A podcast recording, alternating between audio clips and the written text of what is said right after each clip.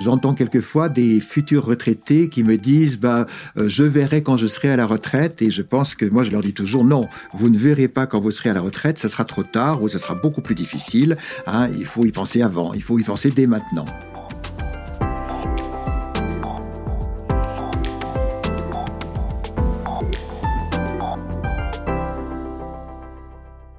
Ah, la retraite. Nous la fantasmons autant que nous la redoutons. Tout au long de notre vie professionnelle, nous nous projetons dans ce qui ressemblerait à de douces vacances prolongées. Mais dans le même temps, nous ne pouvons nier l'évidence. S'en approcher, c'est aussi s'approcher de la fin de sa vie active. D'où notre ambivalence. La retraite, nous rêvons d'y accéder, mais pas trop vite quand même. Pour le philosophe François Galichet, que vous venez d'entendre, L'ambiguïté se loge dans le sens même du terme. Le mot retraite a deux significations, écrit-il dans Vieillir en philosophe, paru aux éditions Odile Jacob. En langage militaire, il signifie déroute, débandade, défaite, bref, une catastrophe sans retour. En langage religieux, il désigne un temps de méditation, de silence, qui débouche sur un approfondissement de la vie spirituelle, un retour à l'équilibre, un progrès dans la sagesse et la sérénité. De telles représentations suscitent des questions majeures. Quel bilan faire de ma vie professionnelle? À quoi vais-je occuper mes journées une fois que je n'aurai plus à travailler? Où vais-je vieillir? Avec qui? Et dans quelles conditions physiques et mentales? Le passage à la retraite est une étape de vie si riche qu'il mérite bien un podcast. Alors afin de vous aider à l'aborder pleinement, je suis allée à la rencontre de cinq jeunes retraités qui m'ont raconté leur transition vers cette nouvelle période de leur vie. J'ai aussi consulté des spécialistes, comme François Galichet. François a 77 ans. Il écrit des livres de philo sur le vieillissement, mais il organise aussi des ateliers de réflexion en ligne, ouverts à toutes les générations. Vous l'entendrez souvent dans ce podcast. Et dans ce premier épisode, nous allons nous intéresser à la préparation et au grand moment du départ à la retraite. Je suis Géraldine Dormoy et vous écoutez Le temps d'être soi, un podcast proposé par l'assurance retraite.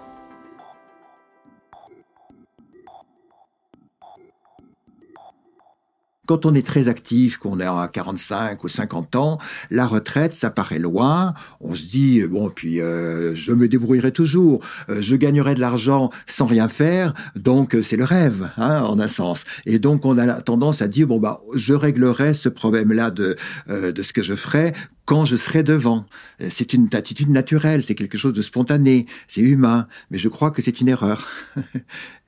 C'est sûr qu'il y a des métiers qui offrent plus de loisirs euh, que d'autres. Si on exerce un métier qui vous prend 70 euh, ou 80 heures par, semaine, c'est sûr que c'est difficile de faire autre chose. Mais justement, le vide sera moins grand si on a su euh, commencer à le meubler avant le départ à la retraite. J'ai commencé à penser à la retraite euh, bah parce que euh, physiquement, euh, bah j'avançais dans l'âge. Hein. Enfin, j'arrivais à 60 ans. J'avais envie d'arrêter parce que j'avais envie de faire autre chose et de de profiter du, du bien-être physique pour pouvoir faire autre chose et parce qu'à côté de, de mon métier j'avais d'autres choses à côté qui me le sport le, notamment Je suis Thierry, j'ai 62 ans, euh, je fais la retraite depuis euh, deux ans parce que j'étais longue carrière, donc j'ai commencé à travailler à 16 ans dans la cuisine, métier que j'ai toujours exercé toute ma vie, et j'ai arrêté euh, donc à 60 ans, avec donc ça fait maintenant deux ans. Voilà, je suis pas marié, mais ça fait 45 ans que je suis avec la même femme. On a deux enfants, deux filles. Et tout doucement, tout doucement, je me suis, au fil du temps, je me suis euh, euh, donc euh, intéressé, renseigné. J'ai réellement monté mon dossier sur euh, Internet parce que c'est quand même très simple maintenant. Hein. Euh, on a tous les renseignements et euh, j'ai fait ça sur Internet. J'ai regardé, je, je me suis renseigné et puis et puis voilà. Après j'ai eu la date et quand j'ai vu la date, je me suis dit ben c'est bien, c'est bien parce que voilà c'était le bon moment. Voilà, c'était le bon moment. Et j'ai toujours fait du vélo. Euh, tout jeune, j'ai couru. Et, puis après, euh, bah après, avec le métier que je faisais, c'était incompatible. Donc, euh, euh, et puis j'ai vite vu que si je voulais manger, bah, mieux que je dans la cuisine que sur un vélo. Parce que ça, ça, allait être compliqué de manger. J'avais pas les capacités. J'étais un bon coureur local. Mais euh, donc voilà, j'ai fait du vélo tout le temps. Après, euh, le métier, bien sûr, a pris le pas, sur le sport. Donc quand je travaillais, euh, bah, je roulais que le dimanche. Et du, jour où j'ai pu arrêter, où j'ai arrêté de travailler, bah, là, je me suis euh, réorganisé. Je fais, je sors euh, minimum trois fois le mardi, jeudi, dimanche. Donc, euh, effectivement, le vélo, ça prend une grande part de mon temps. Le parcours de Fabienne que vous allez entendre est très différent de celui de Thierry. Après avoir passé 20 ans dans sa ferme de la Sarthe avec son mari, elle s'apprête à passer la main à ses enfants pour devenir coach auprès d'autres agriculteurs. Je m'appelle euh, Fabienne Bouchereau. J'habite euh, près de La Flèche. Je suis euh, agricultrice. J'ai 60 ans et dans deux jours, je suis à la retraite. J'ai toujours baigné dans, dans, le milieu agricole. Mes parents sont agriculteurs. J'ai fait des, des, études dans une école agricole. Je suis ingénieure. Et j'ai travaillé dans l'animation. J'ai été enseignante en BTS agricole. Et j'ai décidé euh, de m'installer avec mon mari euh, dans les années 2000 sur l'exploitation euh, pour mettre en pratique un peu ce que, j'enseignais. Euh, j'ai trois enfants. Nous avons une exploitation avec des vaches laitières et avec des volailles de Louis. Et donc, depuis deux ans, je, je prépare ma retraite. Euh, durant ma retraite, je voulais euh, passer un petit peu plus de temps euh, en lien avec une aide aux autres. J'ai eu une profession qui m'a beaucoup accaparée et euh, c'est toujours quelque chose que j'ai regretté. J'avais envie d'accompagner les gens, toujours un peu à ma façon, de façon à ce qu'ils se sentent autonomes et responsables et de les aider si voilà s'ils rencontraient des, des difficultés. Et euh, moi-même, dans, dans, les années 2009, euh, on a été confronté à une très très grave crise laitière. On se faisait beaucoup de soucis au niveau de notre, euh, notre ferme et euh, des conséquences financières. Et à l'époque, j'ai contacté un coach pour m'aider parce que j'avais envie de faire autre chose. Voilà, j'avais envie de partir de la ferme et faire autre chose. Et là, j'ai découvert le coaching.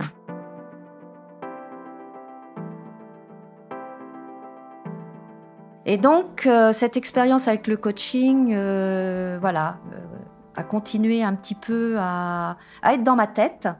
Et je me suis dit, bah, peut-être que ça pourrait être le type d'accompagnement que j'ai envie de faire durant, durant ma retraite, parce que j'aurai un peu plus de temps disponible. Et donc, il y a deux ans, eh ben, notre fille a voulu, a eu un projet pour, en fin de compte, reprendre la ferme. C'était quelque chose de complètement inattendu et puis notre fils après. Et donc, euh, voilà, je me suis dit, bah, c'est le bon moment. Euh, Mathilde et Alexis euh, viennent pour euh, travailler avec nous. Je prépare ma retraite, je transmets ma ferme et j'ai décidé, euh, alors après avoir pas mal cherché, j'ai trouvé l'école qui me convenait et donc j'ai décidé de, voilà, de me former au coaching et de proposer euh, mes prestations durant ma retraite. à 65 ans et demi aujourd'hui, eh bien, j'ai fait valoir mes droits à la retraite le 1er octobre 2020, donc c'est très récent. J'ai fait la connaissance de Pierre récemment. J'avais envie de monter à cheval, il est devenu mon prof d'équitation, le temps de quelques leçons. Entre deux trop enlevés, il m'a appris qu'en dépit de sa passion pour les équidés, il n'enseignait que depuis qu'il était à la retraite. Je l'ai appelé pour qu'il m'en dise plus. J'ai commencé à nourrir ce projet de, retraite il y a environ 5 à 6 ans. Après avoir fait une, euh, une, une, carrière professionnelle euh, assez linéaire dans, dans, dans des entreprises différentes, mais toujours dans le secteur privé, c'est-à-dire que je n'ai pas mélangé secteur privé et secteur public. Et euh, mon projet retraite, il, il a été fondé autour de l'équitation. J'ai euh, euh, eu la chance de rencontrer mon professeur d'équitation à l'âge de 14 ans. Ça a été le, le coup de foudre pour euh, l'aspect sportif. Euh, ensuite, le côté relation avec l'animal. Et puis le côté relation avec mon professeur d'équitation, qui est une personne qui avait beaucoup d'importance, beaucoup d'ascendant sur moi. Pendant 45 ans, j'ai été plutôt client. Et puis, lorsque j'ai euh, eu ce projet de transmettre ce qui m'avait été euh, enseigné pendant ces 45 ans, mon professeur m'a un petit peu aidé et m'a dit mais pourquoi tu passes pas euh, ton brevet professionnel d'éducateur sportif et populaire? J'ai eu ce diplôme et j'ai commencé tout de suite à, enseigner l'équitation euh, dans un centre équestre à Maison Lafitte qui m'a accueilli comme indépendant. J'ai vécu et organisé euh, ce changement comme une reconversion professionnelle. Donc j'ai bien essayé de planifier le, passage de consultant international dans les télécommunications, où on est absent 6 à 9 mois par an de chez soi, parce que la plupart des missions sont à l'étranger, à un métier où, euh, depuis, je ne quitte pas l'île de France. Donc, euh, vous voyez, je me suis complètement sédentarisé, alors que j'étais très nomade.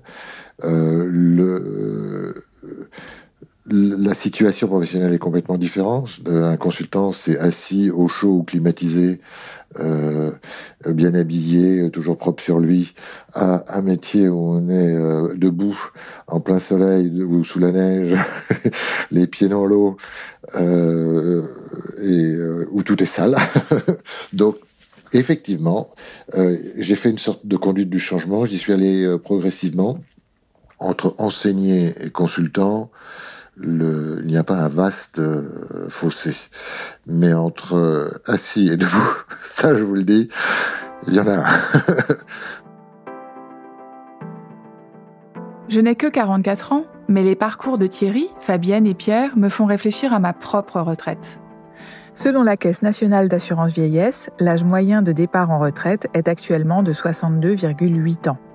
J'ai encore le temps d'y penser, mais certaines questions sont déjà là Garderai-je une activité quand je ne serai plus obligé de travailler? Comment la choisir? Pour y voir plus clair, j'ai évoqué le vélo de Thierry, le coaching de Fabienne et l'équitation de Pierre avec le philosophe François Galichet.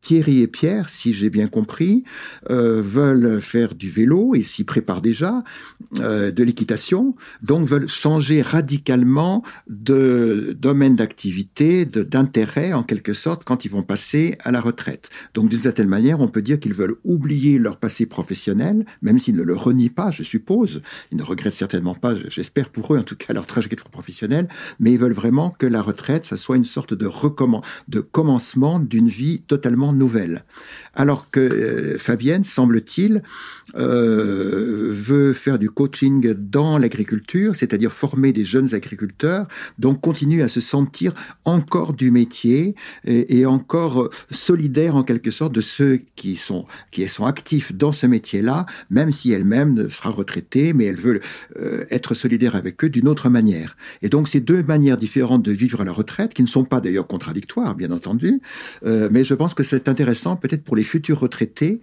euh, d'y réfléchir. Euh, est-ce que je veux, quand je serai à la retraite, euh, rompre complètement avec mon métier, l'oublier, puis faire complètement autre chose? Ou est-ce que je veux quand même continuer à m'intéresser à ce qui m'a occupé pendant 35 ou 40 ans, mais d'une autre manière, un peu plus à distance, sans souci de rémunération ou, d'une autre... Voilà, je pense que là c'est un choix qui est intéressant de réfléchir quelques années avant la retraite. Mais avant d'amorcer une éventuelle nouvelle activité au moment de sa retraite, il faut commencer par quitter son travail, mettre un terme à sa carrière, dire au revoir à ses collègues. Là encore, on a beau en rêver, lorsque ce moment survient, le changement peut être brutal. Ce fut le cas pour Thierry. Quand on part à la retraite, effectivement, même si euh, je pense que j'y pensais, que je l'avais plus ou moins préparé, euh, euh, enfin que j'avais déjà des, des objectifs d'occupation pour après. Euh, effectivement, le jour où le jour où on s'arrête, il y a quand même un, choc. Ça perturbe beaucoup la vie, la vie, parce qu'on a un cycle régulier. le lundi, mardi, mercredi, le samedi, dimanche, je dors, et voilà. Et le lundi, je recommence. Et du coup, après, tu dors tous les jours. Et là, c'est déjà là.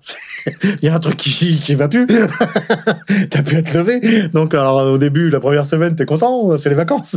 Après, tu te dis mais euh, c'est normal que, d'autant plus que j'ai j'ai ma femme qui travaille encore. Ça fait un gros changement effectivement, même si euh, même si c'est préparé, même si tu sais ce que tu vas faire. Il y a plein de, on voit plus personne. Enfin, on voit plus personne. Euh, moi, je, vois du monde en, vélo, mais euh, voilà, je sors beaucoup. Mais malgré tout, il y a plus, euh, on voit plus, voit plus ses collègues de bureau. On voit plus. Euh, donc, dans la journée, il arrive que je vois personne. Donc, euh, effectivement, ça, ça génère un, moi, en tout cas pour moi, ça a généré un petit manque de comment dire de contact, d'échange avec les gens ou euh, ou euh, ou oui, il y a, y a une, un réel manque, mais euh, après bon, j'avais heureusement le vélo. Pour Annie aussi, ancienne professeure et inspectrice d'art plastique, le choc fut rude. Elle m'a raconté les circonstances de son pot de départ et les mois qui suivirent. J'ai 68 ans. Euh, j'ai pris ma retraite à 64 ans euh, et demi. J'ai fait plusieurs études, j'ai eu plusieurs activités dans ma vie, mais euh, disons que la principale a été euh, l'enseignement d'art plastique et euh, l'inspection d'art plastique. Hein. C'est vraiment dans le domaine de l'art que j'ai, de l'art et de l'éducation que j'ai travaillé.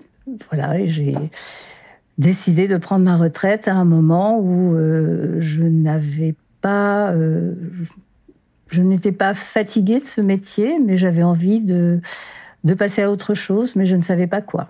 Il y a eu ce grand pot que j'ai organisé dans une dans une grande salle. Tous les profs ont répondu présent. Enfin, il y a eu à peu près 200 personnes qui sont venues. J'ai passé beaucoup de temps à préparer un discours euh, euh, qui faisait un peu le point sur euh, sur ma vie, sur mon rapport aux autres, aux élèves, à l'enseignement. C'était une grande fête, mais je c'est étrange. Hein, je je suis pas certaine que ça ça ait correspondu dans mon projet, en tous les cas, à une rupture. Dans les mois qui ont suivi, j'étais encore dans le bain, d'une certaine manière. Euh, il faut savoir que dans la fonction publique, enfin en tous les cas dans, à l'éducation nationale, la boîte mail professionnelle, on continue à, à pouvoir en bénéficier pendant neuf mois à peu près. Euh, j'ai accompagné pendant cette période euh, un jeune collègue qui faisait l'intérim jusqu'à ce qu'un nouvel inspecteur soit, soit nommé. Donc là, c'était une transition. Euh, c'est un peu plus tard, quand le, ma successeur est arrivée, euh, je crois que c'est plutôt ça le, le, grand moment de rupture, c'est-à-dire de sentir que euh, bah voilà, je croyais continuer à avoir une petite place de conseil. Euh, je n'avais pas disparu complètement. Cette personne euh, m'a appris un jour qu'elle avait fait euh, fermer ma boîte mail, alors que les fameux neuf mois n'étaient pas terminés et qu'il fallait qu'elle m'aide à, à, couper le cordon. Alors il y a eu voilà deux chocs. Ce, ce choc-là. Euh, de m'entendre dire euh, voilà tu t'en vas maintenant c'est terminé. Et puis euh, bah, et puis ma foi effectivement de découvrir que ma boîte mail était vide vide vide vide que je ne recevais plus de courrier que les gens auxquels j'avais signalé mon adresse professionnelle ne m'écrivaient pas forcément. Donc ça a été c'est je crois que c'est là qu'il y a eu vraiment un, choc euh, très difficile à vivre finalement, c'est cette violence-là hein, que j'ai que j'ai vécue. C'est c'est pas la violence du reste, c'est pas être plus vieille, être en moins bonne forme physique, euh, ne plus avoir euh, de métier, mais c'est être euh, en, en, recherche d'identité sociale, comme si comme si je n'existais plus en fait. Hein. On sent bien à l'écoute de Thierry et d'Annie que ce qui se joue au moment du départ à la retraite relève de questionnements existentiels. Benoît Verdon est psychologue et auteur de plusieurs livres sur les personnes âgées, dont Le vieillissement psychique, paru aux presses universitaires de France. Et les témoignages de Thierry et d'Annie ne l'ont pas surpris. Cette question du renoncement de, à une certaine place dans la société, à se sentir fécond dans la société, utile à ce qu'on fait, cette question-là, elle est évidemment sous-tendue par la question de la mort. C'est-à-dire que certaines personnes le disent clairement, la retraite pour elle, c'est une mort sociale. Alors c'est pas du tout la même chose justement que la mort. Mais quand même. C'est-à-dire qu'il se dit quand même déjà là une fin. il se dit déjà là quelque chose de cette question grave, profonde, essentielle et en même temps euh, insoutenable. Un jour je ne serai plus. Incessamment, la vie va être faite de ces euh, expériences de renoncement à la toute-puissance, au fait que nous, nous ne créons pas complètement notre réalité. Bien sûr que chacun d'entre nous aménage la réalité en fonction de ses désirs, etc. Mais qu'il y a quand même cette expérience à la fin de notre vie qui va s'imposer à nous. Et voyez que c'est là qu'on peut se souhaiter quand même de vieillir, c'est qu'au moins ça va durer un petit peu, mais c'est que quand même un jour ça va s'arrêter. Mais je pense qu'on ne peut pas du tout penser à la retraite en escamotant cette question du, de ce qui fait la fin de notre vie.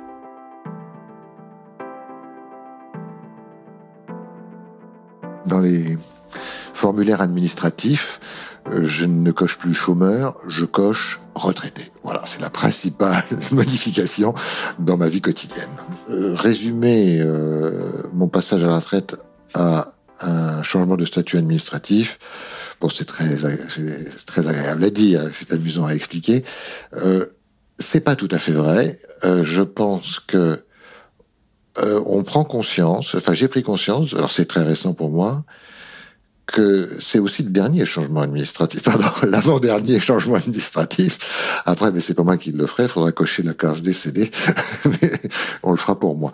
Euh, mais euh, on sent bien qu'on a passé une étape, et de toute façon, il faut toujours marquer les étapes. La retraite n'est pas un simple changement administratif, et plus on a surinvesti le travail au cours de sa vie professionnelle, plus la rupture risque de s'avérer éprouvante. Le travail peut être un piège, parce que si on n'a que le travail comme raison de vivre, eh bien évidemment quand le travail s'arrête, euh, on, est, on est dans le vide absolu, et donc aussi dans l'angoisse et dans la culpabilité. Hein, si, on, si toute sa valeur, on la met dans le travail. Quand on travaille plus, je ne vaux plus rien. Hein, je ne vaux plus rien. Et je crois, d'ailleurs, je ne suis pas sociologue, mais je crois que le taux de suicide au moment du passage à la retraite euh, augmente. Enfin, je sais, il y a des cas. Euh, c'est pas, c'est pas évidemment une épidémie euh, catastrophique, heureusement, mais enfin, je crois qu'il y a une légère augmentation du taux de suicide euh, au moment de la retraite. Je pense que ça, ça peut effectivement donner un sens à, certains soucis de santé qu'on peut avoir. Et on se dit quand je serai à la retraite, bah justement je pourrais me reposer, donc je serai beaucoup moins malade parce que justement le travail ne m'épuisera plus. Bon, heureusement, c'est quand même le cas très souvent, mais malheureusement, il y a quand même aussi des situations où c'est l'inverse, où on constate que des gens en parfaite santé jusqu'à jusqu'à 60 ans, en gros, enfin je dis 60, euh, eh ben euh, connaissent de gros ennuis de santé euh, bah, prenez euh, les hommes politiques, c'est un peu pareil. Hein, le travail, ça fait vivre. Prenez François Mitterrand. Euh, il a, on savait qu'il avait un cancer de la prostate. Enfin, on l'a su après, mais euh, il a quand même fait deux mandats. Euh, il est quitté, je crois, son mandat en 95. Il est mort en 96, je crois. C'est-à-dire six mois après la perte de son mandat. Le pouvoir et le travail, c'est quand même un peu le même. C'est quelque chose qui nous donne un sens à notre vie, qui, qui, qui nous mobilise entièrement. Et je pense que quand on a plus ça, eh ben le corps ou ben, l'esprit et le corps euh, euh qui sont unis euh, réagissent et, et, des fois réagissent en disant ben, ben voilà il y a, plus rien donc je, ma vie est finie hein, et elle est finie au sens propre. Et donc euh, je pense que pour préserver sa propre santé mentale et physique, c'est important de ne pas tout miser sur le travail. Hein. C'est un peu comme à la roulette, hein. on ne va pas miser tout sur une couleur. Je crois qu'il faut savoir diversifier ses mises. Ben, c'est pareil pour la vie. Ce qui est quand même là tout à fait à l'œuvre, c'est la question de la possibilité de faire avec, avec l'idée que c'est une, une crise. Benoît Verdon. Qui peut être tout à fait positive. Hein, la crise, ça donne à penser que ça secoue, que ça remet en question un équilibre, mais c'est pas forcément négatif. Mais par contre, ça implique très vraisemblablement que des réaménagements, alors dans l'emploi du temps, etc., mais internes, sont tout à fait essentiels pour que ce que la personne a pu mettre d'elle-même dans son travail, dans ses idéaux d'accomplissement, dans ce qu'elle a voulu avoir comme place dans la vie de tous les jours, dans la société d'aujourd'hui, combien est-ce que euh, cette remise en question de cet équilibre et de ces investissements nécessite de les réaménager? Qu'il va falloir reconstruire autre chose. Je suis Géraldine Dormois et vous venez d'écouter le premier épisode de la série Le temps d'être soi, un podcast de l'assurance retraite. Vous pouvez le retrouver, ainsi que tous les épisodes de la série, sur les plateformes de podcast et sur l'assurance-retraite.fr. Dans le prochain épisode, je vous parlerai de l'évolution du rapport au temps au moment de la retraite. Le temps d'être soi est produit par Louis Créative, l'agence de contenu audio de Louis Média. Cet épisode a été enregistré par Benoît Daniel, Soukaina Kabal en a assuré la coordination ainsi que le montage, Tristan Mazir en a réalisé le mixage et sa musique a été composée par Alix Lachivé.